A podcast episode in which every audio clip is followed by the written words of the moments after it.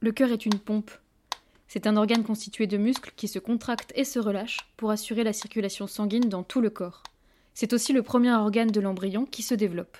Le cœur ne fonctionne pas silencieusement puisqu'il est possible d'écouter ses battements. Possible, mais pas facile. Normalement, vous n'êtes malheureusement pas assez souple pour poser votre oreille sur votre propre poitrine, mais vous pouvez essayer sur un cobaye.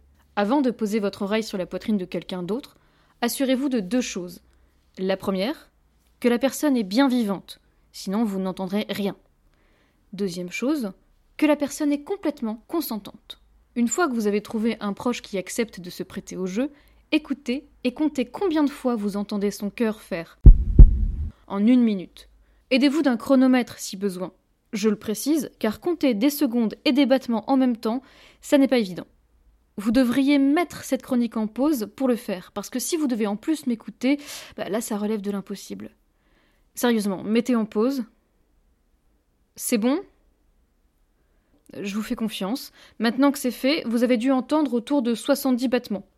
Si votre cobaye est un adulte, puisqu'un enfant a un rythme cardiaque plus rapide. Et si votre cobaye est en train de faire du vélo d'appartement ou de la méditation, le rythme sera très différent car il s'adapte aux besoins de votre corps. En gros, la fréquence cardiaque varie en fonction de l'âge, mais aussi en fonction de l'activité pratiquée et même des émotions ressenties. Si vous avez fait l'expérience avec votre chat, ne paniquez pas. La fréquence cardiaque diffère selon l'espèce. Pour le coup, c'est une question de taille. Plus l'organisme est grand, plus son cœur sera lent. C'est assez logique, puisque plus la bestiole est grande, plus le sang a du chemin à faire. Par exemple, le sang qui part du cœur de la baleine bleue va parcourir une vingtaine de mètres pour atteindre sa nageoire caudale. Oui, bon, d'accord, euh, pour atteindre sa queue. C'est juste que le terme nageoire caudale, c'est bien plus classe. Alors que dans l'exemple de la souris, la distance que parcourt le sang en partant du cœur jusqu'à sa nageoire jusqu'au bout de sa queue, avoisine les 10 cm.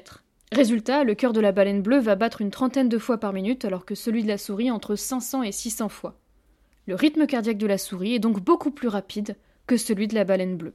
Et au risque de me répéter, le rythme cardiaque d'un enfant humain est plus rapide que celui d'un adulte. Car globalement, un enfant est plus petit qu'un adulte. Et encore, je parle de moyenne, mais le rythme cardiaque de la baleine bleue est très variable. Certainement du fait de sa physiologie assez particulière. Alors oui, chaque être vivant a une physiologie particulière, mais les mammifères marins, comme les baleines, vivent dans l'eau et respirent de l'air. C'est tout de même particulièrement particulier. Lorsque la baleine plonge sous l'eau, son cœur ralentit considérablement puisqu'il peut battre seulement quatre fois par minute. C'est extrêmement lent, mais moins lent que certains films, comme Le Grand Bleu. Un film de Luc Besson qui s'inspire très librement de la vie de Jacques Mayol.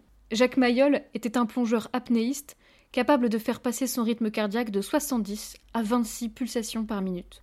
Un ralentissement tellement extrême pour un humain qu'il provoque normalement une perte de connaissance. Mais pas pour Jacques Mayol, qui était extrêmement entraîné, et pas non plus pour une baleine, et sa physiologie particulière.